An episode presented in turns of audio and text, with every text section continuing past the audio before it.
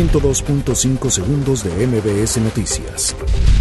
Pemex quedará más vulnerable con la implementación de su nuevo modelo de negocio, que estará enfocado a expandir sus operaciones en materia de exploración y producción de petróleo, advirtió la calificadora Moody's.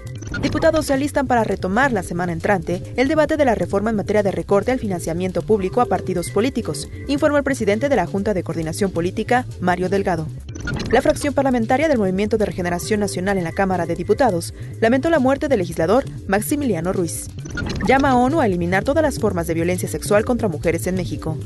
En 2019, la Secretaría de Salud recibió 12 denuncias en agravio de mujeres. El ejército mexicano halla siete cuerpos en diversos puntos de Guerrero.